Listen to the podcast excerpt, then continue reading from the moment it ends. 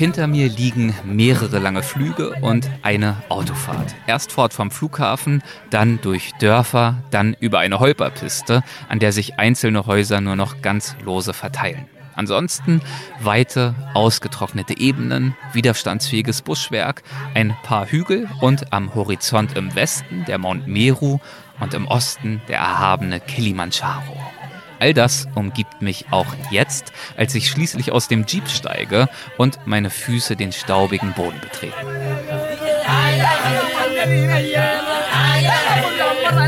Spätestens jetzt begreife ich, dass diese Reise eine ganz besondere werden wird. Die flimmernde Luft, die endlose Landschaft der afrikanischen Steppe und auch die Lieder, mit denen die Maasai mich bei meiner Ankunft begrüßen. Vielen Anfängen wohnt ja eine gewisse Magie inne, aber dieser hier ist ganz besonders magisch. Und er verheißt viel für das, was wir vorhaben. Ja, wir, denn ich bin nicht allein hergekommen, sondern mit einer kleinen Gruppe außergewöhnlicher Menschen. Einer von ihnen ist die Tropenökologin Lydia Möcklinghoff, die die meisten von euch ja schon kennen dürften. Und auch das, was wir gemeinsam vorhaben, ist, jedenfalls für mich, außergewöhnlich. Okay, nice to meet you. My name is Elias. What is your name? Eric. Hi, nice Eric, nice to meet you, Eric. Wir sind hier für eine Walking Safari. Über mehrere Tage hinweg werden wir die Steppen westlich des Kilimandscharos durchwandern und ihre Natur dabei auf intime Weise kennenlernen. Wir werden Spuren lesen und Staub schlucken, einigen der charakteristischsten Tiere Afrikas in freier Wildbahn begegnen, ohne Zäune oder Autoscheiben zwischen ihnen und uns. Wir werden Maasai kennenlernen, die uns aus ihrem Leben erzählen, werden denkwürdige Gespräche führen und bleibende Erinnerungen kreieren. Wir werden diesem Teil Afrikas näher kommen und vielleicht auch uns selbst. Das ist jedenfalls die Hoffnung. Mal schauen, wie es läuft. Also dann herzlich willkommen auf unserer Walking Safari, präsentiert und ermöglicht von Klüger Reisen und herzlich willkommen in Tansania.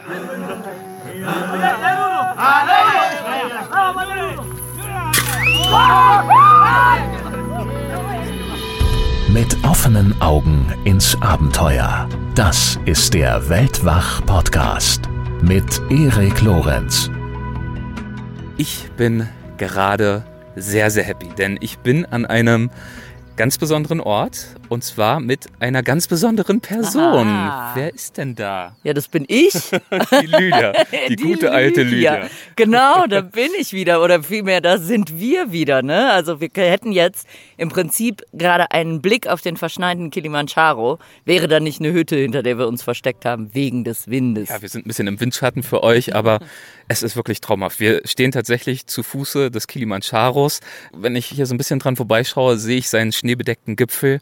Auf der anderen Seite, in die andere Richtung, äh, fällt das Land ab, hinab in eine weite Ebene, Ja. Durch die wir in den nächsten Tagen laufen werden. Ja, und ich kann es tatsächlich kaum erwarten. Wir haben jetzt viel äh, gesessen, in Flugzeugen, in Autos, beim Essen und jetzt habe ich wirklich Bock loszulaufen. Ah, es wird großartig, glaube ich. Äh, wir beide endlich wieder gemeinsam unterwegs. Und Ja. wir müssen es nutzen, dass ich mich jetzt noch so mega freue, weil es wird natürlich auch wieder viel gejammert werden. Darauf können wir uns schon einstellen. Es wird bestimmt auch anstrengend. Ich glaube, gut ist auch, dass wir einfach gar nicht wissen, was uns erwartet. Also ich zumindest nicht. Ich war nämlich tatsächlich noch nie auf dem afrikanischen Festland und ich bin wahnsinnig gespannt, denn alles, was ich hier sehen werde, wird für mich neu sein. Deswegen Außer umso, ja, Außer ich. wie gesagt, die gute alte Lydia. Da weiß man, was man Ja, hat. genau. Es könnte besser sein, aber immerhin ein stabiler Faktor. Genau. Nein, aber vor allem freue ich mich natürlich, dass ich äh, mit dir sicherlich auch ein bisschen Kompetenz mitgebracht habe. Ich werde ja hier wahrscheinlich äh, komplett ignorant durch die Gegend stiefeln. Du als Biologin und Verhaltensforscherin hast natürlich auf alles ja nochmal einen ganz anderen Blick, ne? Ja. Also natürlich schon. Also in gewisser Hinsicht bin ich ja natürlich schon Zoologin und Spezialistin. Bloß halt Spezialistin für Südamerika. Bad News. Du hast die falsche mitgenommen, Ach Erik. so, Scheiße. ja, das ist natürlich bitter. Ich habe eigentlich gehofft, du kannst mir hier wirklich mal die Augen öffnen. Ja, ich bin natürlich allgemein äh, schlau und gebildet, also werde ich schon sehr viel dazu sagen können. Aber als Spezialistin würde ich mich jetzt nicht bezeichnen für Afrika. Aber ich werde mein Bestes tun. Besser als bei dir wird es auf jeden Fall sein. Ich verlasse mich drauf. da ist es ja gut, dass wir nicht ganz alleine unterwegs sind. Ne? Genau, wir haben natürlich einige einheimische Guides dabei, konkret einen Guide und einen Ranger mit einem Gewehr, der uns auch beschützen wird, sicherstellen wird, dass uns nichts passieren wird. Ja, genau, die winken im Hintergrund schon. Wir müssen weiter, Erik. Es gleich. geht weiter. Und natürlich darüber hinaus sind wir auch nicht nur wir beide unterwegs, sondern wir sind gemeinsam hier mit einigen guten Freunden, die wir jetzt einmal vorstellen werden. Los geht es mit meinem Mann Cedric, der zu meiner großen Freude auch mit dabei ist. Einige könnten ihn schon aus Folge 204 kennen, zu Route 66, oder auch aus Weltwach Plus Episode 66, die wir in Südtirol aufgezeichnet haben. Hallo zusammen, ich bin Cedric. Yes. And you're accompanying us on this beautiful hike through the wilderness of Tanzania. How excited are you? Um, at Route 66, I said like half excited, half scared, Yes. uh, which is a sign of a true adventure. I think I feel 10 times of that right now, especially as I'm walking and talking. I'm also watching out on the ground for these really sharp thorns that uh, I almost got stabbed already two seconds into the journey. Diese fiesen Dornen, die sich hier überall über den Boden verteilen, werden noch eine gewisse Rolle für uns spielen. So what is it that you are most nervous about with regard to this adventure? Most nervous is the physical challenge. We're in desert-like environment at the tail end of the dry season, so it's pretty still dry, and we're walking 15 to 20 kilometers a day. And uh, I'm a, more of a glamping type of person. I love doing this, but like you know, one hour at a time, and then I need to go to a to a nice, A nice resort, like a nice lodge. So But instead we will be camping out here in the wild yeah, for for days and days. Also, Cedric steht, wenn es schon raus in die Natur gehen soll, eher auf den luxuriöseren Glamping-Ansatz. Dass wir eine mehrtägige Wanderung durch Hitze und Staub vor uns haben und uns auch für die Nächte nicht in eine gemütliche Lodge zurückziehen, sondern hier draußen in Zelten übernachten werden, macht ihn etwas nervös. Die anderen Teammitglieder lernen wir später kennen. Bevor es soweit ist und wir mit der wirklich aufregenden Wanderung so richtig beginnen, machen wir jetzt aber erst einmal einen kleinen Schritt zurück hinein in den gestrigen Tag, den Tag unserer Ankunft. Die musikalische Begrüßung durch die Maasai habt ihr ja gerade schon gehört. Stattgefunden hat sie in der Amini Maasai Lodge, in der wir die erste Nacht verbracht haben und deren kleine Anzahl an Bungalows mitten in der Wildnis der Maasai-Steppe liegen. Schon von außen sind sie eine Augenweide. Sie sind in traditionellem Maasai-Stil aus Erde, Zweigen, Stroh und anderen Materialien erbaut und fügen sich in ihrer Farbgebung und runden Form perfekt in die Landschaft ein. Enkaji nennt man diese für gewöhnlich semipermanenten Gebäude. Wow, das ist nice. Innen setzt sich der Eindruck fort. Ob Bett, Tisch oder Stuhl, alle Möbel sind aus Naturmaterialien handgefertigt, wunderschöne Unikate. Dazu Kunst der Maasai, zum Beispiel Ketten und Schnüre voller Perlen und Münzen, die überall von den Ästen hängen, welche wiederum an der Decke wagenradförmig zur Mitte hin zusammenlaufen. Der Innenraum ist gleichermaßen authentisch wie komfortabel und transportiert uns in eine andere Welt. Zusätzlich zu alledem gibt es zu den Mahlzeiten hausgemachte internationale und traditionelle Suaheli-Küche sowie Maasai-Spezialitäten aus frischen, biologisch angebauten Zutaten. Obendrein der Blick auf den majestätischen Kilimanjaro. Ja, also die Lodge ist wirklich ein großartiger Ort, um diese Reise zu beginnen. Ein Ort, der dadurch noch großartiger wird, dass er von einer gemeinnützigen Organisation gegründet wurde und von den Maasai selbst betrieben wird. Und zwar mit dem Ziel, die lokale Maasai-Gemeinschaft zu unterstützen. Das heißt, alle Gewinne gehen für soziale Projekte an diese Gemeinschaft und gleichzeitig Besuchern in Tansania die einzigartige Kultur der Maasai respektvoll näher zu bringen. Das geschieht unter anderem durch Naturwanderungen, Lagerfeuergespräche, Kochkurse und kulturelle Aktivitäten wie das Aufführen traditioneller Tänze.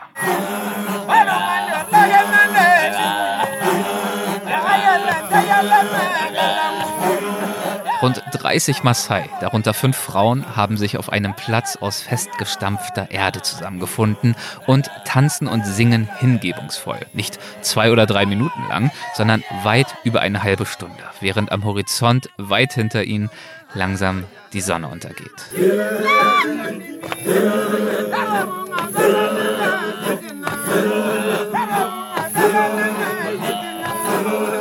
jungen Männer springen auf der Stelle so hoch wie möglich, um ihre Stärke zu beweisen.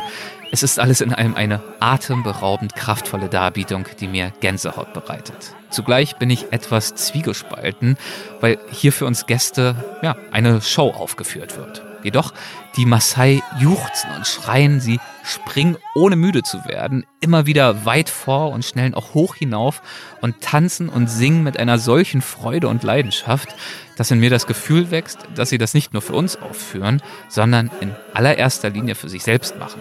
Es ist ein Eindruck, den uns später auch der General Manager hier bestätigt.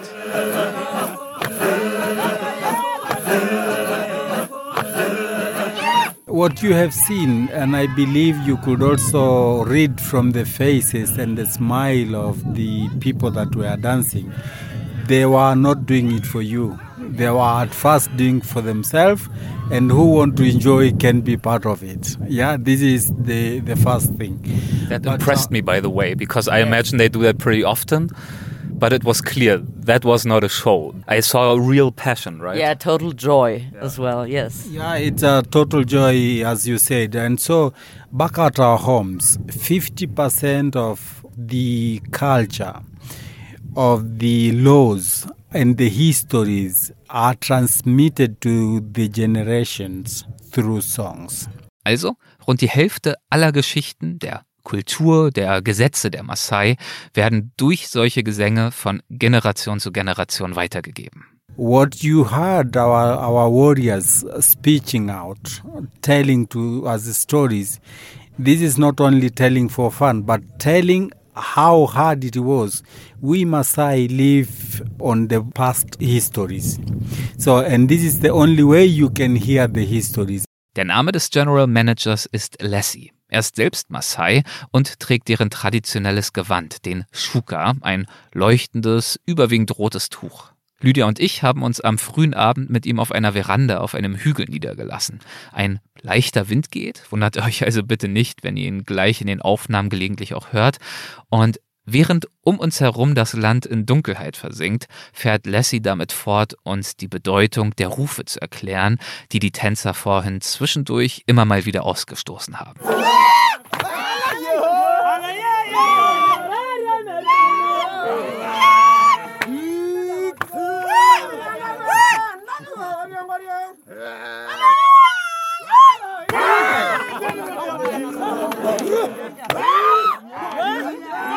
after they sing, you will hear the, the warriors yelling. They are not yelling for fun, they are yelling to to blow out their feelings because what the guy just mentioned, he himself went through, had an experience. And because of this, you get this goosebump and you get the, the inside feelings, and you want the only way to cool you down is by yelling. You know, when you yell, then uh, it means it goes away and you will come down to normal. Then you can continue with the song. Die Rufe dienen also dazu, schwierige Erfahrungen quasi aus sich herauszuschreien und sie dadurch zu verarbeiten. Anlässe für solche Tänze und Gesänge gibt es in der Maasai-Kultur viele. Everything except death in Maasai land is celebrated. Wenn zum Beispiel mit dem Bau eines neuen Gebäudes begonnen wird, wird das mit einer Zeremonie und Segnung gefeiert, ebenso beim späteren Einzug. Riesige Feiern gibt es auch zu Geburten, Hochzeiten oder wenn aus Jungen Krieger werden. Und bei jeder dieser Feiern werden jene Rufe ausgestoßen. In diesem Fall also nicht, um Herausforderungen zu verarbeiten, sondern The yells are the invitation cards. When you hear a yell as a warrior out there, it means you are welcomed.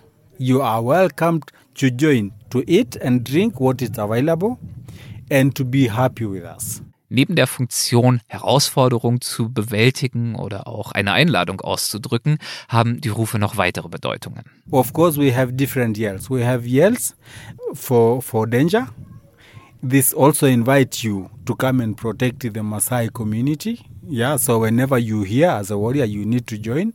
And we have yells for celebration. The Maasai, we have philosophy that we say, protect your neighbor before you protect yourself. And that is the better security, which is there. So this yells always means, come, there's something, join us.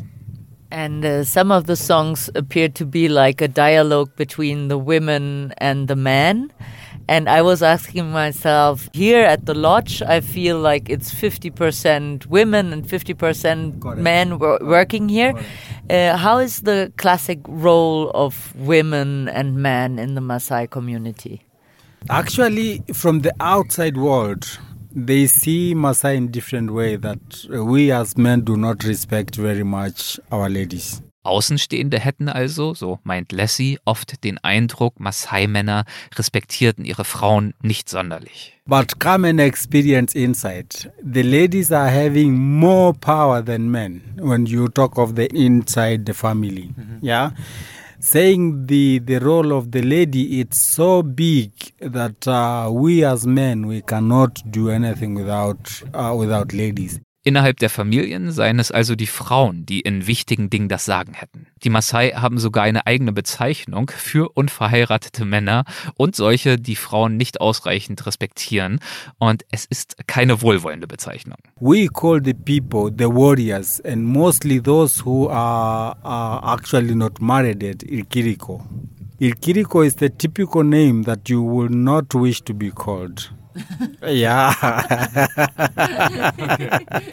because it means you don't respect the ladies. Später kommen wir wieder auf Bräuche wie jene Tänze zu sprechen, denen wir vorhin zugeschaut haben. It was clear that you guys are very proud of these traditions. At the same time, you also talked about, of course, you are also trying to send as many kids as possible to school Yeah, and so on. correct. Of course, you have smartphones, all of that. Yeah. Um, of course, it's also part of daily life and modern life.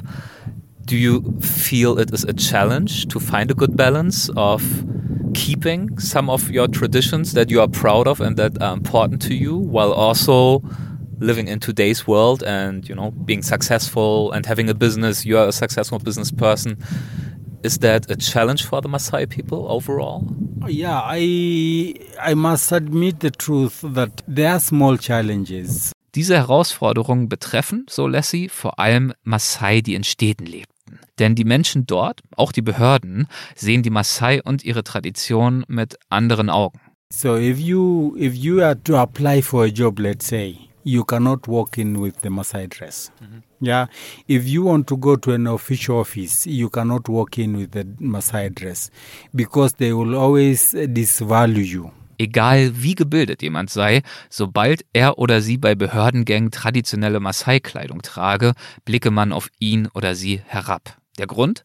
Wer Maasai-Kleidung trage, müsse in seinem oder ihrem Kopf in einer längst vergangenen Welt hängen geblieben sein, die es so schon seit Jahrhunderten nicht mehr gebe. Man sei einfach zu altmodisch und ewig gestrig. You will have to have a European cloth to be able to have a moment to talk to those you want to talk to in big office offices. Yeah.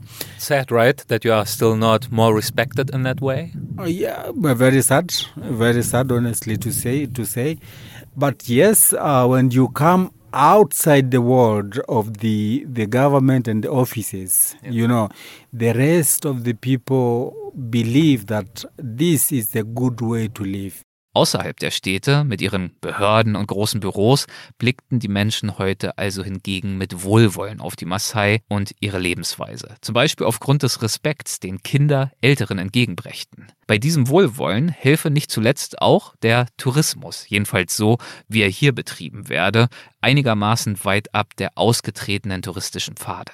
Selbst viele Maasai selbst, so erzählt Lassie, waren zunächst, als diese Lodge hier öffnete, ganz erstaunt, dass Besucher hierher kamen, um in, wenn auch komfortabel ausgestatteten, traditionellen Maasai-Häusern zu schlafen. Das Interesse der Fremden änderte auch ihren eigenen Blick auf ihre Häuser und führte bei vielen Maasai zu einer neuen Wertschätzung für die eigene Kultur.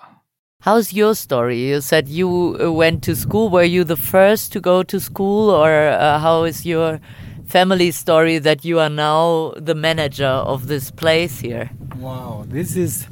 Yeah, this is in a this is short this is story. I, w- I will try to shorten it because it's very long but I will try to shorten it ja, und äh, ich werde versuchen, ihm dabei zu helfen, indem ich ein paar seiner Ausführungen zusammenfasse. Als Lassie ein kleiner Junge von sieben oder acht Jahren war, gehörte es zu seinen Aufgaben, sich als Hirte allein um über 100 Rinder zu kümmern. Jeden Tag führte er die Tiere 15 Kilometer weit in eine Gegend, wo sie grasen konnten. Irgendwo auf dem Weg dorthin befand sich eine Schule. Somewhere in between there is a school. So I used to see some of the kids playing and having the good sweater of um, of Tanzania with Tanzania flag, and I was in love with it. Not the school, but the uniform. Just the fashion. I was in love with it, sagt er also und bezieht sich damit nicht auf die Schule, sondern, wie er ja gerade ausgeführt hat, auf die beigen Schuluniformen mit der Flagge Tansanias, die die Schülerinnen und Schüler trugen. Nachdem er zahllose Male mit seiner Viehherde an der Schule vorbeigelaufen war, beschloss er eines Tages, er war zu diesem Zeitpunkt circa neun, sie sich von innen anschauen zu wollen und am schon damals kostenlosen Unterricht teilzunehmen. Die Rinder, auf die er Acht geben sollte, die ließ er derweil davonwandern. Every group of a cow, there is a leader, a cow leader who leads the others. So I knew that we have Koroi, was the name of the big bull among the cows, who will turn the group at the very end of the day. So I will let them go. I will go to school, and at around three or two, I think during this time was uh, the time that they will come out. I will come to the road and wait for the cows. Er verließ sich also darauf, dass der Leitbulle die Rinder eigenständig zum Ziel führen, sie grasen lassen, am Ende des Tages umkehren und sie in die Gegend um die Schule zurückbringen würde, wo Lassie auf sie wartete. Und es klappte. Ja, tatsächlich. Und so machte es Lassie dann also fortan jeden Tag. Seine Eltern und Großeltern wussten von alledem nichts. Sie glaubten, Lassie kümmere sich weiterhin gewissenhaft ums Vieh, so wie sie es ihm aufgetragen hatten. Für drei Monate ging das so. But at a certain time, the cow get lost. They met with another group, and I think uh, about 15 cows were missing. Eines Tages fehlten also 15 Rinder. Lassie, dessen Gedanken gänzlich von der Schule erfüllt waren, kümmerte sich nicht weiter darum. Doch am Abend bemerkte auch der Vater, dass etliche Tiere fehlten. Er fragte Lassie, wo er gewesen sei und wo er die Tiere verloren habe. Lassie log und gab irgendeinen Hügel an. Am nächsten Tag brach der Vater dorthin auf, suchte die Tiere vergeblich und fragte andere Hirten um Rat. So when the when he did not find, he was started asking the the other shepherds, "Have you seen my cows? Have you seen these cows?" And they told him, "You look, your cows have been so long without a shepherd. Your cows were always here, but we don't see anyone who is taking care of." And he was like, "What? Um, this is a joke." But he did not want to believe.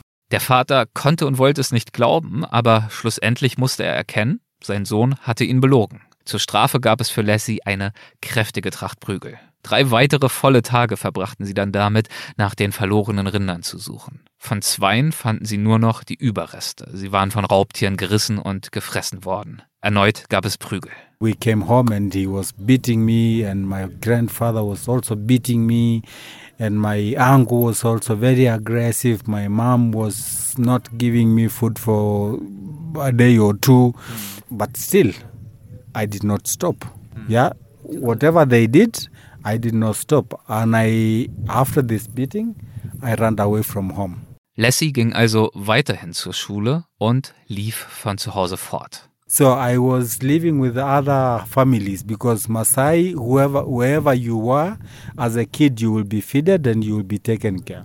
But I was keeping moving from one home to a home, so they don't ask me, why are you here daily? Lassie nutzte die Gastfreundschaft der Maasai und zog alle zwei Tage weiter zu einer neuen Familie, damit ihm keine unbequemen Fragen gestellt wurden.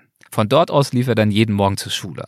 Seine Eltern wussten derweil weder, wo er war, noch, dass er regelmäßig in die Schule ging. Erst etliche Wochen später fand der Vater es heraus und kam in die Schule, nahm ihn mit nach Hause und verbot ihm, zur Schule zurückzukehren. Lassie wollte das nicht hinnehmen. Nach ein paar Monaten nahm er all seinen Mut zusammen und stellte sich ein paar Meter vom Vater entfernt auf, sodass er diesem im Notfall davonflitzen konnte. I was some meters away. I knew he cannot run after me. And I told him, Look, my father, I'm ready to go to school five days a week and I will be doing going to I will be a shepherd for two days. Saturday, Sunday. This is good. I had to fight because nobody wanted me to go to school. Yeah, but I fighted, I fighted until uh, seven months. They were aware that yes, what I'm saying, I meant it, and they let me to go to school. Nach monatelanger Überzeugungsarbeit sahen seine Eltern also ein, dass es ihm ernst war und ließen ihn in die Schule zurückkehren, für die er sich, ein schöner Nebenfakt, ja ursprünglich nur aufgrund der Uniform interessiert hatte. Lassie setzte seine Ausbildung fort. Er ging auf eine weiterführende Schule, studierte Hotelmanagement und leitet heute, wie erwähnt, die Amini Lodge. Was für eine Geschichte. Er musste sich die Bildung, die ihm all das ermöglicht hat, hart erkämpfen. Umso überzeugter ist er von der Mission der Lodge, Bildung auch möglichst vielen der hier umliegenden Gemeinden zugänglich zu machen. Aus seiner Sicht ersetzt moderne Bildung nicht das traditionelle Wissen der Maasai, sondern ergänzt es. What we believe is education is adding the value of the Maasai and not uh, taking away our unique way of living and uh, and the dignity that we have among ourselves. Yeah. Thank you so much for sharing that. Thanks for sharing your story. What a story, yes. Yeah, thank you too for you know wishing to know. What is thank you Ashe. in Maasai?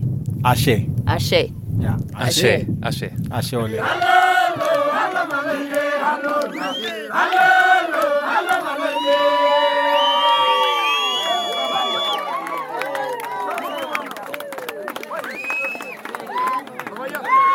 Später spreche ich über diese Gesänge und Tänze und den Aufenthalt in der Maasai Amini Lodge insgesamt mit einem Mitreisenden, der ebenfalls zu unserer kleinen Gruppe gehört.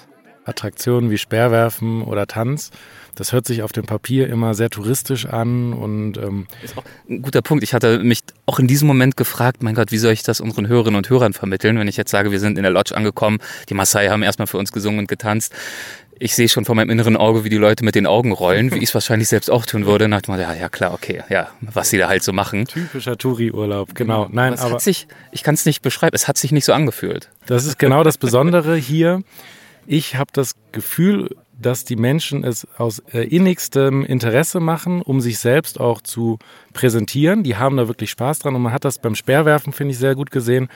Ähm, da waren circa zehn junge Männer, die sich da gegenseitig gemessen haben, aber zwei sind noch aus der Umgebung extra herbeigerannt gekommen, um unbedingt mitzumachen. Also da wird keiner zu gezwungen, sondern das ist wirklich, die, die waren alle am Lachen, die haben sich gefreut und auch beim Singen hat man das ja gesehen, die hatten weder Berührungsängste noch hatte das einen, einen äh, Animationstouch, sondern das war wirklich ein, ein innigstes Bedürfnis, uns ihre Kultur nahezubringen. Und das haben sie, finde ich, auch auf eine sehr, das machen sie alle hier in diesem Land auf eine sehr intime Art und Weise. Also sie lassen einen wirklich Teil von ihrem Leben sein, ohne dafür jetzt direkt eine Gegenleistung zu wollen. Also natürlich sind wir deren Gäste und dafür bezahlen wir auch. Aber dieses Gastsein hat mit äh, Gastfreundschaft sehr, sehr viel mehr zu tun, als es in vielen anderen Regionen, wo gerade Massentourismus sehr groß ist, äh, mittlerweile leider gelebt wird. Sie überlegen sich in ihrem Kreise, was sie uns zeigen möchten, was sie uns von ihrer Kultur preisgeben möchten. Und das sieht man und fühlt man, dass sie das nun wirklich auch leben. Das ist Dustin Klüger. Er kennt sich hier in Tansania bestens aus, war rund schon ein Dutzend Mal im Land und noch öfter im östlichen Afrika insgesamt. Was lässt dich immer wieder zurückkehren? Ich finde einmal, die Menschen sind super. Also es ist einfach eine super schöne Mentalität der Menschen. Ähm, man wird so ein bisschen auf sich selbst zurückgeworfen, weil man hier recht weit abseits von Konsum ist, obwohl natürlich das Ganze in ähm, einem Reisesetting auch immer Konsum beinhaltet, aber man wird einfach nicht durch Marken oder sonstiges äh, die ganze Zeit zugekleistert. Ja, und natürlich die Tiere und die Landschaft. Und deswegen ist das wirklich hier so mein Herzensort. Dass er dies ist, merken wir im Laufe der Reise immer wieder. Zwischendurch sind Lydia und ich ganz beeindruckt von Dustins Swahili-Kenntnissen. Er unterhält sich scheinbar fast fließend mit den Locals. Da will Lydia sich natürlich nicht lumpen lassen und lernt ihrerseits ein paar Brocken. Ich kann nur, das Einzige, was ich kann, das habe ich gelernt. Äh, Moment, jetzt muss ich nochmal meine schlechte Eselsbrücke rauskramen. Kitukama hier. Das Heißt? heißt, also mehr oder weniger. Das ist, das, Das ist das einzige Wort, das ich kann. das ist ja ein bisschen random. Das ist total random. Weder Dankeschön noch Bitteschön noch Hallo und auf Wiedersehen. Ja, aber da habe ich mir halt mal eine gescheite Eselsbrücke gemacht. So statt in Japan, Kammer ist äh, Bett auf Portugiesisch und dann hier. Also hier. So ein bisschen, so ein bisschen, weiß nicht in welchem Dialekt, aber so.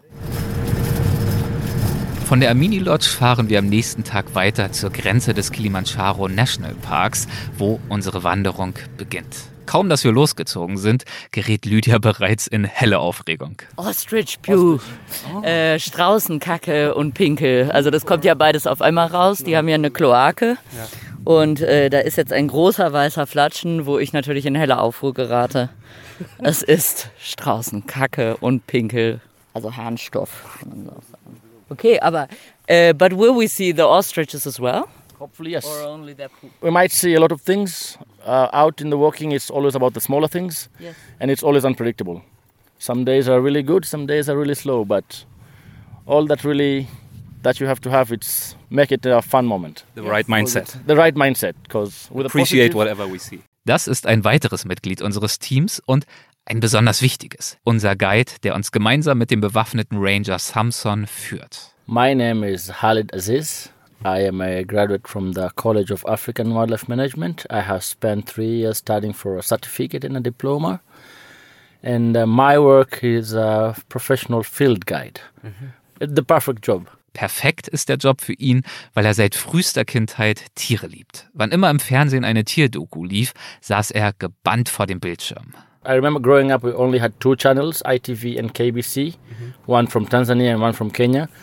So after school hours, there was a specific time that I clocked in my mind. I know at this time there's a channel for wildlife, so I'll always rush towards the TV. I, I remember even pushing my bike away and just heading towards the TV to look for animals. So yeah, I think I love animals from a very young age. Was it the same for you, Lydia? Uh, did uh, Yes. this passion start really early on as well? Yes, I always watched like as a kid when my mom wanted to clean the house, uh, she would switch on a, a nature documentary, and she knew I would be quiet and just sitting there and watching. Like, It's a good way to shut up the child. yes, yes. But you told uh, as well earlier when we were walking, you told about the children's game with the butterflies. You can tell that. I think that was really nice with the paper. We, we used to play as children. Uh, you know, I will take a stick, tie it with very th- small thread, and then collect. Uh, have two papers, white papers, and then cut them in half, attach them to the thread, and then you'll make it in an oval way, like an eight. As you Move keep, your arm. Move your arms. Yes, yes. As you keep on doing it, you'll have white butterflies following the. Butterf- real. the real, the real butterflies following the white paper. So it was one of the You're things. we tricking did. the real butterflies into Yes, following you. Yes, and another thing was the beetles. We will catch beetles, Yes. and then we will open up the hard wings and the soft wings underneath, and then we tie another string.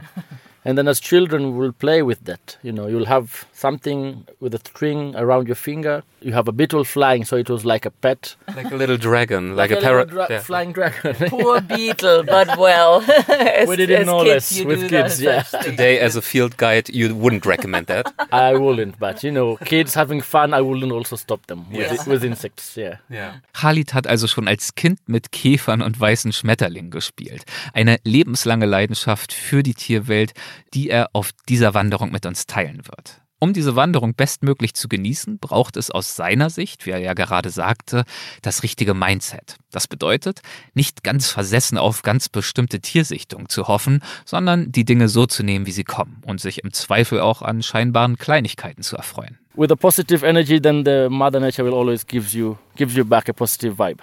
Yeah. I'm already all excited about the poo, so I'm like. Wenn Lydia, die sich hier dermaßen für Straußenkot begeistert, ahnen würde, was noch vor uns liegt, dann äh, wähnte sie sich vermutlich an der Pforte zum Paradies. Kurz darauf beugt sie sich über einen anderen Kothaufen. Also, um den mal kurz zu beschreiben, es sieht aus wie so eine äh, Kotwurst, aber auffällig ist, dass er voller Haare ist und hinten spitz zusammengeht. Und das ist äh, zum Beispiel beim, beim Fuchs ist das auch so, der Kot, dass der hinten so spitz zusammengeht. Oder beim Wolf kann man die Wolfs, den Wolfskot von äh, dem Haushundekot unterscheiden. Und hier haben wir jetzt so einen Kot. Ich weiß aber noch nicht, was es ist. What is it? Jackals. Ah, Schakal. Okay. Ein paar Meter weiter halten wir schon wieder an. Warum? Klar, Kot. It's an animal with a much huge drop, Yes. more of a giraffe. Because from the pellets, from the dropping point, as it drops, then it comes and And it becomes flat on the on the other side, different from the pellets which are always round, from the smaller antelopes. Wow. So for a Also- giraffe, you always get a bit of a flat side. Okay, also um das kurz äh, zu erklären, es sieht jetzt aus wie so ein bisschen große äh, Schafköttel oder so. Es ist aber, also hat so einen Durchmesser von zwei Zentimetern, es ist aber Giraffe tatsächlich. Und er meint, das kann man daran erkennen, dass die so ein bisschen abgeflacht sind, weil die Auf eben... einer bei der- Seite? Auf einer Seite, genau, weil die eben von der Giraffe aus dem Hintern aus größerer Höhe fallen, als bei so einem Schaf. Logisch. Toll. Das ist schon wirklich eine. Unfassbar, überall Kacke. Ja. Hier, wir rennen schon zum Aber wir- nächsten da ist schon Kacke. wieder der nächste Sie live dabei, Und wenn wir zur nächsten Kacke Das sieht rennen. schon wieder ganz anders aus. Ja. From a smaller gazelle, Grunts gazelle. Die Köttel der Gazelle sind etwas kleiner als jene der Giraffe und sind nicht auf einer Seite abgeflacht, sondern oval, weil sie aus geringerer Höhe auf dem Boden aufschlagen. Also wir starten erstmal mit Kacke und dann mit, machen wir mit den Tieren weiter. Aber ich bin schon. Du bist jetzt total, schon happy. Ich bin jetzt schon glücklich. Und hinter uns erhebt sich immer noch, also jedes Mal, wenn ich mich Ja. umdrehe, ist es wirklich ein erhebender Anblick. Immer noch der Kilimanjaro in all seiner Pracht. Schneebedeckter Gipfel. Es erhebt sich in einem erhebenden Anblick der Kilimanjaro. Ja, das ist die Wortgewalt, die ich hier mit an den Start bringe. Du hast die Kompetenz über Code. Ich beschreibe die Landschaft. Aber schön mit Schnee. Also es ist schon irre. Wir stehen hier gerade bei brütender Hitze in der begleißenden Sonne und da oben ist der Schnee. Und hinter uns ist schon wieder eine Spur. Hinter uns haben wir schon wieder eine Spur gefunden. Is that a track again? It's a track of a giraffe. Really huge. Lydia fasst zusammen, was es mit der Giraffenspur auf sich hat. Die Giraffen sind Paarhufer und das sieht jetzt aus, also auch wie Schweine, wie Gazellen, aber das hier ist natürlich viel größer. Und da sagt er, erkennt man dann daran, dass es eine Giraffe ist. Toll. Guck mal, Erik, unsere erste Giraffenspur. Es ist alles so Ich, aufregend. also ich finde wirklich, denn wir sind ja gerade erst mal 20 Minuten unterwegs. Wirklich, ja. Und auf den ersten Blick denkt man, wunderschönes, trockenes Buschland. Wir können es ja gleich noch beschreiben, aber es offenbart jetzt nicht auf den allerersten Blick, was hier alles abgeht. Und die Ereignisse überschlagen sich ja schon jetzt. Man weiß gar nicht, wie man zuerst hingucken also gefühlt sind wir wirklich erst 30 Meter gelaufen irgendwie. Aber wenn hier gleich eine Giraffe auftaucht, dann falle ich tot um. Eine Giraffe zeigt sich uns noch nicht, dafür aber Zebrakacke. Meine Güte, wir hatten also schon bestimmt acht verschiedene Arten von Kacke. Und damit ist noch längst nicht Schluss. Which one is it? Janet? It's a Janet, äh, das ist von der Ginsterkatze. Der Code, wohlgemerkt. Ja, Ginsterkatzen der sind Kot. total tolle Tiere. Wenn da würde ich, ja, aber eben, das reicht mir ja schon. Äh, da würde ich mich sehr freuen, wenn wir eine sehen würden. Ich würde sagen, es ist allerhöchste Zeit für eine ganz bestimmte Frage. Lydia, Ja. woher kommt eigentlich deine tiefe Begeisterung für tierische Ausscheidungen? Das musst du mir jetzt mal erklären. Ähm, also, zum einen bin ich ja Zoologin. Zoologen lieben Tierkot, weil er uns äh, ganz viel erzählen kann. Er kann viel erzählen, wie beim Schakal zum Beispiel, dass er Tiere mit Haaren frisst. Äh, also was fressen die Tiere denn eigentlich? Aber er erzählt, er erzählt uns vor allem, äh, wo die Tiere unterwegs sind. Ne? Also wir wissen jetzt zum Beispiel, hier war eine Giraffe, hier ist gerade Giraffenkot. Wo wir gerade drüber steigen, ja. Genau, wir steigen gerade über Giraffenkot und ähm, das ist natürlich besonders toll bei sehr scheuen oder sehr seltenen Tieren. Also ich kenne viele, ein Bekannter von mir hat zum Beispiel eine Forschungsarbeit über den Schneeleoparden gemacht, hat halt nie das Tier gesehen, aber halt viel den Kot. Und über den Code kann man eben dann auch ganz viel sagen. Man kann ja auch genetische Analysen machen und dann eben sagen, sind es unterschiedliche Individuen. Also das ist meine große Begeisterung. Aber ich mache ja auch äh, für die Sendung mit der Maus, fürs Radio, äh, die ganz fantastische Reihe Kackgeschichten. Kacken, Pinkeln und Pupsen im Tierreich. Natürlich zielgruppengerecht ohne Ende. Kinder lieben ja Kacke und Kinder, liegen, Kinder lieben Tiere. Und äh, da habe ich jetzt schon über 60 Stück gemacht. Ja, das, und, ja, ja. Gibt es eine Lieblingsfolge? Ah, es gibt verschiedene, aber also zum Beispiel, dass Heringe sich mit einer Pupsgeheimsprache unterhalten, finde ich zum Beispiel schon mal einen geilen Fact. Die Faszination Kacke, da kann man endlos drüber erzählen. Was kann man denn aus dem Code des äh, Ameisenbären über ihn erfahren oder über sie erfahren? Ja, natürlich auch sehr, sehr viel. Also, ähm, man muss wissen, Ameisenbären fressen ja tatsächlich ausschließlich Ameisen und Termiten. Und die Chitinpanzer werden nur teilweise verdaut. Oder im Prinzip das Chitin gar nicht. Das heißt, Die Kopfkapseln der Tiere bleiben unverdaut, also der Ameisen und Termiten. Und wenn man jetzt einen Ameisenbären-Kothaufen findet, kann man genau sagen, welche Insektenarten er zuletzt gefressen hat und vor allem wie viele. Und das ist so einer der Teile, wo dann äh, zoologische Forschung nicht so glamourös ist. Irgendjemand hat das echt mal gezählt und dann hochgerechnet, wie oft kackt so ein Ameisenbär pro Tag und konnte dann eben sagen, ein Ameisenbär frisst pro Tag 30.000 Ameisen oder Termiten. Und das weiß man eben, weil man die Kopfkapseln aus dem Kot gezählt hat. Okay. Das hat mir geholfen, jetzt wirklich deine, deine Begeisterung nachzuvollziehen. Vor deinem inneren Auge entfalten sich dann hier, wo ich nur Kötteln sehe, äh, ganze Geschichten.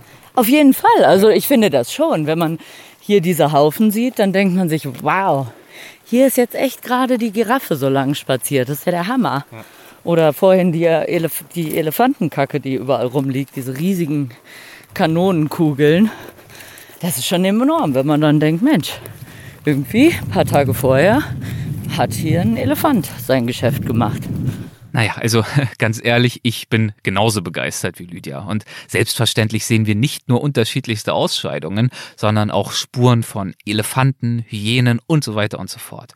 Außerdem bestaunen wir meterhohe Termitenhügel und wir sehen natürlich die eindrucksvolle Landschaft, die uns umgibt, soweit das Auge reicht. Wie würdest du die Landschaft beschreiben, durch die wir uns hier bewegen? Also sehr trocken, muss man sagen. Ne? Äh, der Boden ist ganz rötlich, also scheint relativ eisenreich zu sein.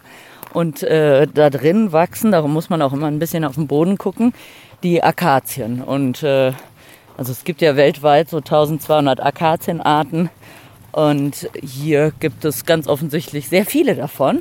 Von daher bewegt man sich hier durch diese dornigen, trockenen Büsche, die am Boden sind und kleine Bäume, in denen teilweise dann auch Nester von Webvögeln sind. So würde ich die Landschaft beschreiben. Und jeder unserer Schritte löst wirklich eine kleine Staubfahne aus. Ja, also es ist wirklich trocken. Oh, Jetzt hänge ich schon in den Dornen der Akazie. Ja, meine Augen sind auch schon äh, ein bisschen staubig tatsächlich. Da geht schon das Gejammer los. Das hat sie ja vorhin schon angekündigt. Es ist sehr staubig.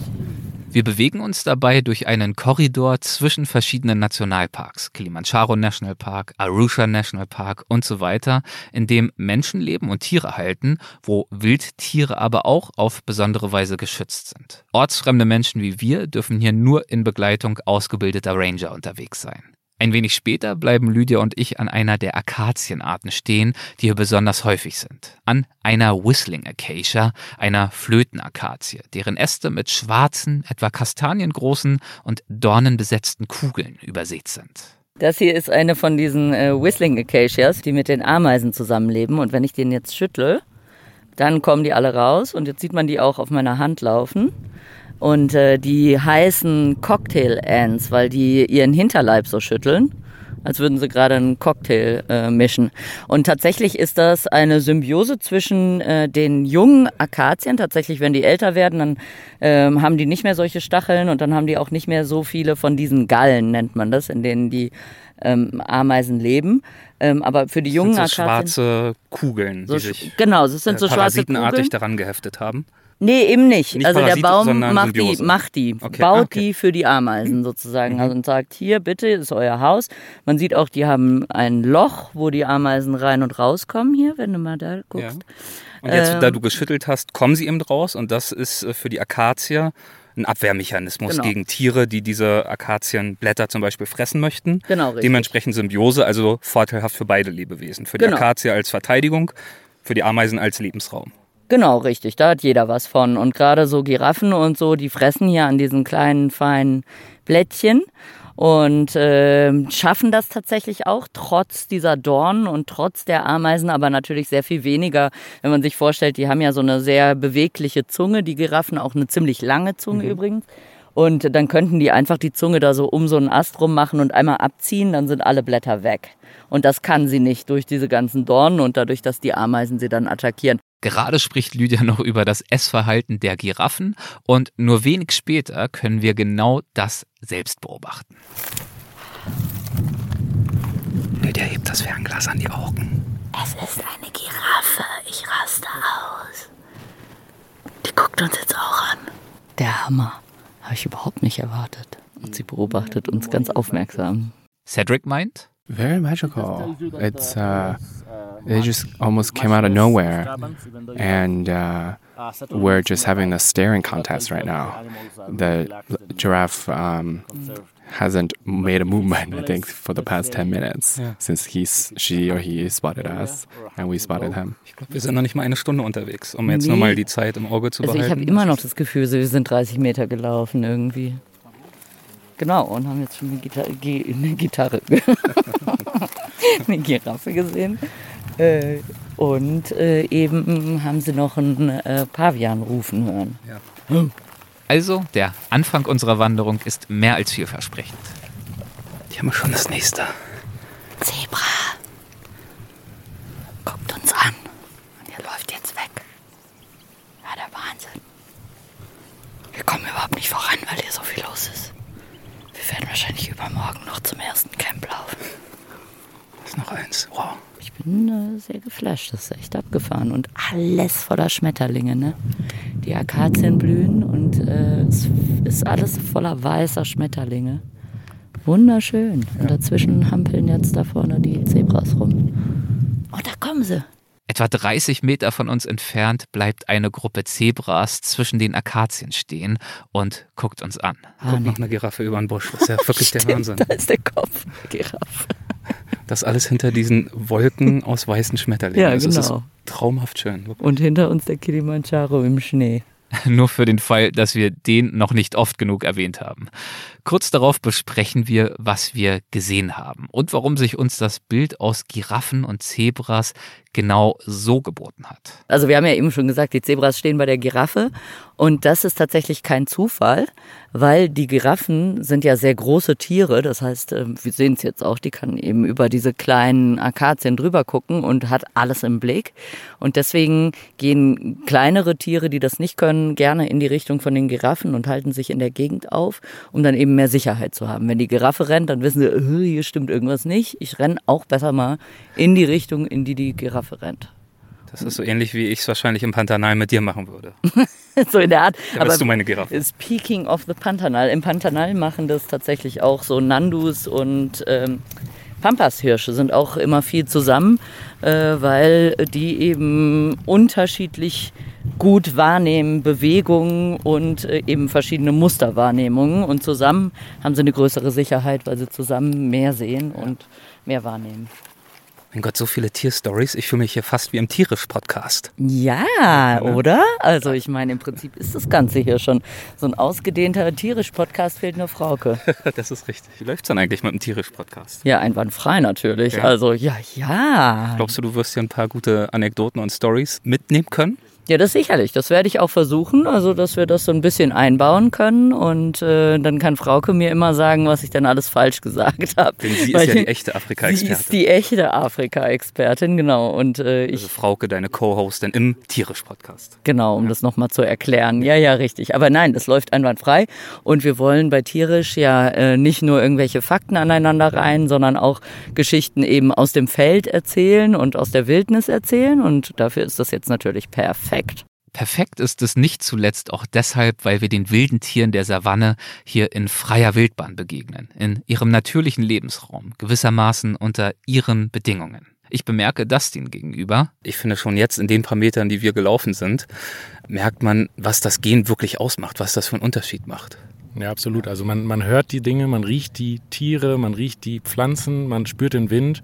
Das sind ja alles Dinge, die im Fahrzeug total untergehen, allein schon, weil ein Fahrzeug ein Motorgeräusch hat, weil es ein Abrollgeräusch hat. Wir setzen uns ja dadurch, dass wir äh, gehen, auch wirklich mit dem Boden auseinander.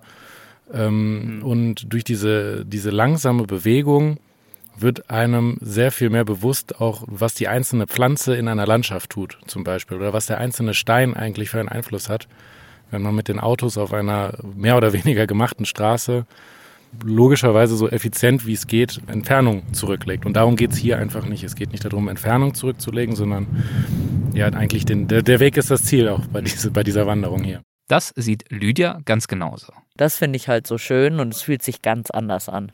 Als wenn du mit dem Auto unterwegs bist. Und man findet auch ganz andere Sachen, ne? Wenn du mit dem Auto fährst, dann siehst du den Code nicht. Das ist für mich schon mal ein Grund, ab jetzt nur noch zu aber, Fuß unterwegs aber zu sein. wir hatten zum Beispiel auch diesen total krassen Glitzerharz von diesem einen Baum, äh, den dann die Buschbabys essen und dann total auf Droge sind. So, äh, das sind so die Kleinigkeiten, die siehst du gar nicht. Nochmal zurück zu Dustin. Das Reisen wurde ihm mehr oder weniger in die Wiege gelegt. Seine Eltern sind Birgit und Romeo Klüger, Reiseunternehmer und die Inhaber von Klüger Reisen, jenem Unternehmen, das uns netterweise nach Tansania eingeladen und diese Reise organisiert hat. Das heißt, mit dem Unterwegssein, mit dem Erkunden und Erleben der Welt, ja, bist du mehr oder weniger groß geworden. Ja, auf jeden Fall. Also ich hatte natürlich unglaubliches Glück, das Glück der Geburt kann man sagen, aber äh, habe dadurch sehr, sehr viele Safaris machen dürfen. Und ursprünglich ist auch die Idee zu dieser Wanderung aus dem Ganzen gekommen, dass ich früher immer in den Autos mitgefahren bin oder wir alle ja immer mit den Autos unterwegs waren, aber irgendwann dieses Auto einem einfach die Intimität mit der Natur nicht so vermitteln kann, wie man es sich dann ab einem gewissen Punkt wünscht. Wenn man hier zum ersten Mal ist, dann freut man sich natürlich, so viele Tiere zu sehen, wie es geht. Aber ähm, gerade diese Intimität, die man mit den Tieren hier erleben kann, wenn man mit ihnen geht und wenn man wirklich vor ihnen steht, ohne dass man Blech dazwischen hat, ohne dass man ähm, ja, einen, einen wirklich physischen Schutz dazwischen hat, die ist eine ganz, ganz intensive und viel spannendere, finde ich. Umso öfter ich hier hinkomme, desto schöner finde ich es, eben nicht im Auto vor den Tieren zu sein, auch wenn es dann in Anführungsstrichen nur das Zebra und nicht der Löwe ist. Ein paar Minuten später öffnet sich uns ein weiter Blick über eine ausgedehnte Ebene. Wir sehen vor uns im Endeffekt äh, eine riesen, riesengroße Ebene, die unter anderem ganz hinten, weit von uns entfernt, den Amboseli Nationalpark beherbergt. Da haben wir wirklich offene Flächen, fast Sand, fast wüstenähnlich. Umso näher wir im Endeffekt an uns ranrücken, perspektivisch, desto mehr werden Bäume dazukommen und desto mehr grüner wird es auch. Und gleichzeitig sehen wir hier aber auch super schön, wie diese Landschaft dann sich unterschiedlich aufteilt. Also dass manchmal einige Arten dominant sind und dann wieder an anderen Stellen andere Arten. Wir sehen zum Beispiel teilweise grüne Flecken, wirklich mit vielen Bäumen, die grün hervorstechen und dann kommen wieder ganz große Strecken, wo eher grau vorherrscht. Dann gibt es braune Stellen. Also man kann wirklich von hier oben super schön beobachten, wie sich die Vegetation im Endeffekt äh, entwickelt und wie auch vor allem die Kämpfe zwischen den einzelnen Pflanzen stattfinden.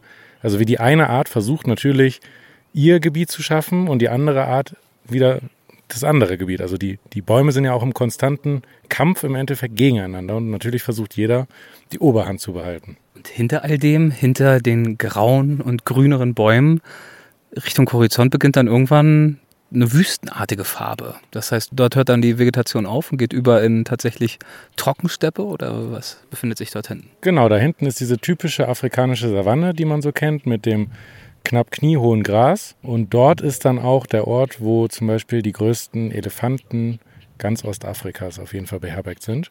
Die laufen auch oft in das, in das Gebiet, wo wir jetzt gerade sind. Aber hauptsächlich halten die sich schon in diesen offenen Landschaften auf, in, wo wirklich die Sicht auch sehr groß ist.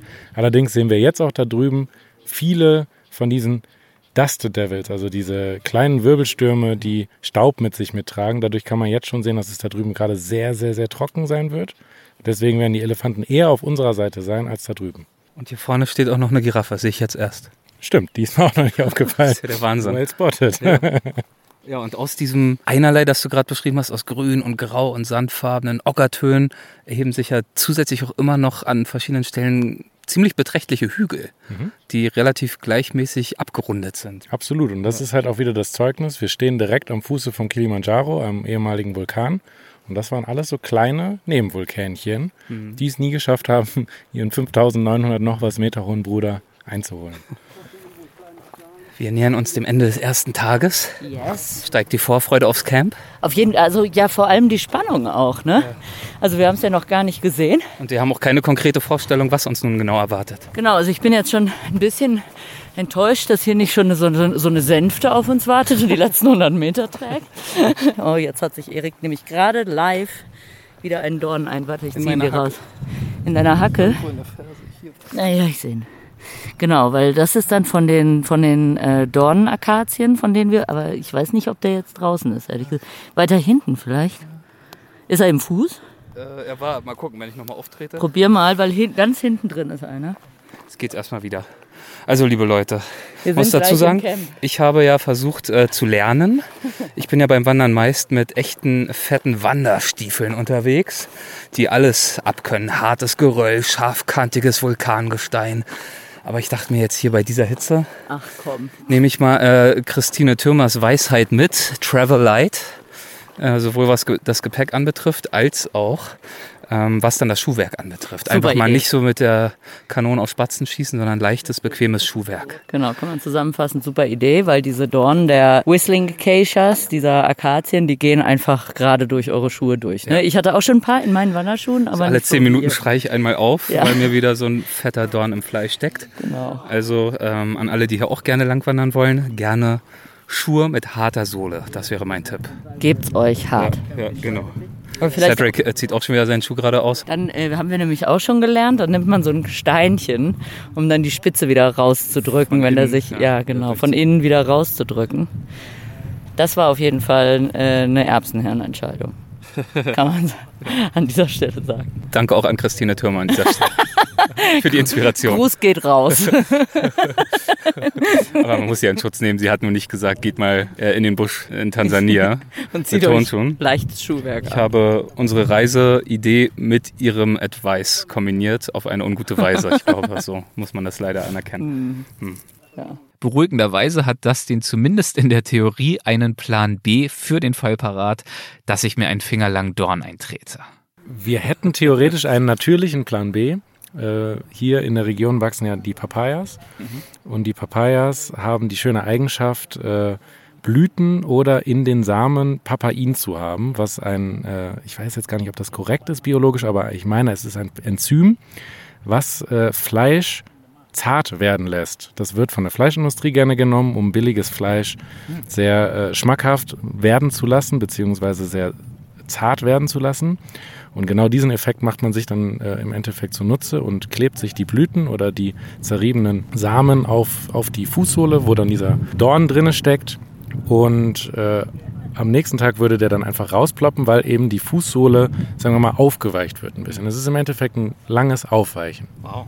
Und äh, dann verheilt das auch sehr schön sauber und ohne Entzündung. Ich bin schon wieder deutlich weniger besorgt. Wunderbar. Jetzt müssen wir nur noch die Papayas finden. Und ich muss mir noch so ein Ding eintreten, damit wir es auch ausprobieren können. bitte nicht, bitte nicht. Na gut, äh, werden wir mal sehen, ob wir darauf zurückgreifen müssen. Jetzt genießen wir erst einmal die wohlige Vorfreude. Vor allem wird es gleich schön, wenn wir ans Camp kommen oder später, weil wir waren ja super schlau und haben uns Rotwein äh, vom Flug äh, auf die Seite gesaved. Das stimmt. Wie viele Flaschen haben wir? Drei. Also, jetzt Flä Flä Fläschchen. Ne? drei so Mini-Fläschchen, aber es wird für alle reichen. Und dann nähert sich der große Moment. Das Camp. Hier, da wir nähern sieht- uns. Das erste Zelt sieht man schon. Schon so ein Gefühl von, wir haben uns einmal durch die Wildnis geschlagen und äh, fürs Erste wieder überlebt. Knapp. Ja. Es war, es war knapp. Aber wir haben überlebt. Hier sind jetzt, falls ich das beschreiben darf, hier sind jetzt so zwei Iglus. Da schlafen wir dann wahrscheinlich. Irgendwo wird wahrscheinlich noch ein drittes sein. Ja, Dustin, äh, du bist doch hier viel kompetenter als Lydia. Ja. Wie, wie, wie ist denn das Konzept hinter diesen Camps, die uns jetzt äh, die nächsten Tage und auch hier jetzt gerade erwarten? Als ich Cedric erzählt habe, dass wir hier äh, campen werden, war er auf jeden Fall voller Furcht und hat hervorgehoben, dass die einzige Art und Weise zu campen ist äh, Glamping. Wo auf der Skala zwischen äh, Rough and Rusty und Glamping äh, befinden wir uns hier? Also wenn Rough and Rusty 0 und Glamping 10 ist, würde ich sagen, sind wir hier circa auf einer 7,5. Oh ja. Allerdings haben wir Zelte. Also wir haben jetzt hier keine individuellen Busse, die für uns als Schlafmöglichkeit zur Verfügung stehen. Wir haben Zelte, in den Zelten sind aber Matratzen drin. Jeder hat sein Nachttischchen. Ja. Äh, Das Gepäck wurde für uns schon bereitgelegt. Wir werden gerade mit warmen oder kühlen Tüchern empfangen, wie wir denn möchten. Gehen wir mal drauf Mit, zu. Genau, mit denen wir uns dann den Staub erstmal abwischen können. Es wartet eine Dusche. Es wartet ein, ein Essenszelt, was für uns aufgebaut wurde. Und es wartet ein Drei-Gänge-Menü. Mein Gott, ich wollte unseren äh, Hörerinnen und Hörern hier ein vormachen, wie wir uns hier tough durch die Wildnis schlagen. Aber naja, man muss ja auch genießen dürfen. Man, man muss auch genießen können, genau. Hi, how's it going? also so von wegen, Thank you so much. von, von wegen Wild, Wildnis-Podcast. Oh Gott. Wir haben jetzt erstmal äh, feuchte, feuchte Handtücher gereicht bekommen, die feinen Damen und Herrschaften. Ja, fein weiß ich nicht, wenn ich mir so angucke, wie dein Handtuch Sieht aussieht. aus wie das Grabtuch Jesu irgendwie so ein bisschen. Ich habe mir jetzt einmal durchs Gesicht gewischt. Ich wollte sagen, gerade war es noch weiß, jetzt ist es einfach komplett braun. Kommt gut was runter, ey. Ja, ja, ja. Who is more dirty? Bah! Guckt euch mal Lydia an, wie schmutzig die ist. Das, das ist, das ist, Ist sehr ekelhaft. Jesu. Ein bisschen, naja. Oh ja, it's all camouflage, you know. Das ist auch alles, alles Tarnung. Man sieht mich nicht, wenn ich im Busch bin, weil ich der Busch selbst bin. Die feuchten weißen Handtücher sowie der Anblick der eigens für uns errichteten Zelte inklusive Küchen- und Duschzelt stimmen auch Cedric zuversichtlich. The fact that, we are received with a wet towel upon arrival at the campsite to cleanse ourselves of the dust that we have been collecting all day, it's a great start. Und es geht gut weiter. Uns wird ein erfrischend kühler Hibiskussaft gereicht. Ich könnte es jetzt so abexen, aber eigentlich wollte man, ja, du ext es ab. Das eigentlich habe ich noch gehört, da war es bei mir aber schon weg, sonst hätte ich vielleicht nochmal abgesetzt. Gewusst wie. Ja gut, dann mach ich halt auch. Kurz darauf werden Kaffee und Tee serviert. Cedric begibt sich derweil im goldenen Nachmittagslicht zum Duschzelt. Das Duschzelt besteht aus vier Wänden und ist oben offen. Darüber hängt in einer Astgabel ein schwarzer, mit Wasser gefüllter Sack, den die Sonne in den zurückliegenden Stunden gewärmt hat. Das ist der Shower-Tent. Ooh. Oh, feels really nice. It's really warm. I'm actually really surprised. It's at least like 45 degrees, this water. I'm just glad this is a podcast and not a YouTube program right now. Als nächstes gibt sich Lydia dem Duschgenuss hin. Wie war die Dusche? Herrlich. Wunderbar. Ich habe mich da- danach zwar abgetrocknet und das Handtuch wurde schon wieder braun. aber naja. Jetzt sind wir bereit für das Abendessen. Uns wurde nicht weniger in Aussicht gestellt als ein Drei-Kurs-Gala-Dinner. Kaum vorstellbar hier mitten in der Wildnis. Es riecht, also das kann ich schon sagen, es riecht mega lecker. Auf dem Boden so interessante Töpfe mit Kohle obendrauf.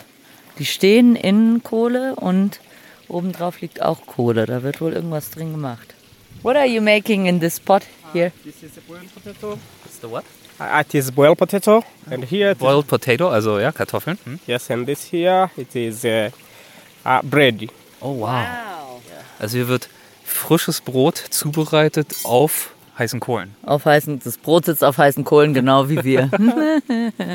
so, und jetzt gucken wir mal weiter. Hm. What is it? Pizza. Yes, pizza. yes, vegetable pizza. Wow. Gemüsepizza in einer Auflaufform, Genau. Also, frisch vorbereitet. und da hinten wird wild frittiert, tatsächlich. Hähnchen. Chicken, hä? Chicken? That is not fish. It's tilapia and fish fried. And here there is some vegetable mixed soup. Und das machen die alles in einem offenen Zelt, mitten am Hang, Ja. mit einfachsten Mitteln. Ich würde das nicht mal in meiner richtigen Küche zustande bringen. Du kriegst sowieso nichts zustande in der Küche. Von daher ist es auch egal, ob du am Hang bist oder äh, egal. Aber trotzdem äh, super beeindruckend. Also die sind hier total organisiert. Als sei all das der Verheißung nicht genug, macht Führer Khalid Lydia auf eine Kühltruhe aufmerksam. Oh mein Gott. Lydia's getting excited. Why? What's happening? Ich weine gleich. Es gibt kaltes Bier. Toll. Oh mein Gott. Dustin versucht sich derweil zu erinnern, wie man auf Swahili Prost sagt. Uh, I knew it. Um, it's like uh, Maisha Marefu. Masha Marefo. Maisha Marefu. Maisha Marefo. Okay. Maisha Marefu. Marefo. Das heißt übersetzt langes Leben. Oh mein Gott. Bier kann einen manchmal einfach so glücklich machen, oder? Und dann wird gegessen. wow. I mean, how can we eat that? All of that. this is so much food. Da hat er recht. Es wird Avocadosalat aufgetischt, selbstgemachtes Brot, Gemüsepizza, frittierter Fisch, Kartoffeln, es gibt einen Nachtisch. Und dabei ist das alles nicht nur viel, sondern vor allem auch richtig lecker. Mittlerweile ist die Sonne längst untergegangen. Dunkelheit hat sich wie eine Decke über die Landschaft gebreitet, nur erhellt vom Licht des Mondes und einem kleinen Lagerfeuer, das wir entfacht haben. Der Tag war super schön. Gar nicht so anstrengend. Das kommt dann morgen wohl, wie mir gesagt wurde. Doppelt so lang. doppelt so lang. Also heute fand ich irgendwie, für mich war das eigentlich so die perfekte Ja, Länge. ja. Wobei man eben sagen muss, wir waren ja bei den ersten gefühlt 30 Metern, waren wir circa zwei Stunden unterwegs. Äh, genau, und die waren halt auch wirklich toll. Also das Loslaufen, dann die ersten Tierspuren sehen, die ersten Tiere, die erste Giraffe. Das war schon echt abgefahren. Und dann in dieser Savanne zu stehen, hinten dran der verschneite Kilimanjaro, im Vordergrund ein Termitennest, wo ein Erdferkel dran gegraben hatte. Das war echt super. Also ich fand eigentlich, das war so die perfekte Länge für so einen schönen Spaziergang durchs Gebüsch. Morgen wird es dann tatsächlich eine Wanderung. Also morgen muss dann wirklich gejammert werden. Das wollen die Leute ja auch hören, glaube ich. Das wollen die Leute hören. Die Füße sind jetzt auch schon ein bisschen warm gelaufen. Das heißt, bis morgen so ab äh, zweites Drittel wird gejammert. Angestochen sind sie auch, von daher. Ja, allerdings wurde mir da jetzt auch schon ein bisschen äh, schon äh, der Mund wässrig gemacht, dass es sehr große Elefanten morgen zu sehen gibt, möglicherweise. Und äh, das wird mich da durchtragen. Wenn dann natürlich keine Elefanten kommen, dann ist Tristeza total, die totale Traurigkeit. Aber wir lassen uns mal überraschen. Was für ein Cliffhanger. Also große Traurigkeit oder totale Ekstase. Wie es auf unserer Wanderung weitergeht, das erfahrt ihr in der nächsten Folge. Jetzt ist es erst einmal Zeit für die Nachtruhe.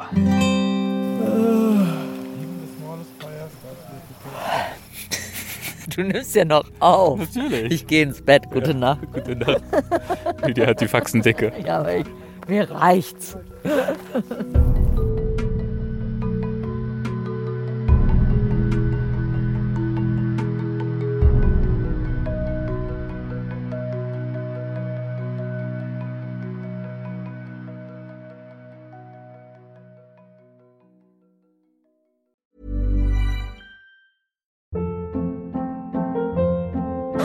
Hold up. What was that? Boring. No flavor. That was as bad as those leftovers you ate all week. Kiki Palmer here, and it's time to say hello to something fresh and guilt-free. Hello Fresh. Jazz up dinner with pecan-crusted chicken or garlic butter shrimp scampi. Now that's music to my mouth. Hello Fresh. Let's get this dinner party started. Discover all the delicious possibilities at hellofresh.com. Planning for your next trip? Elevate your travel style with Quince. Quince has all the jet setting essentials you'll want for your next getaway, like European linen, premium luggage options, buttery soft Italian leather bags, and so much more. And it's all priced at 50 to 80% less than similar brands. Plus, Quince only works with factories that use safe and ethical manufacturing practices. Pack your bags with high-quality essentials you'll be wearing for vacations to come with Quince. Go to quince.com slash trip for free shipping and 365-day returns.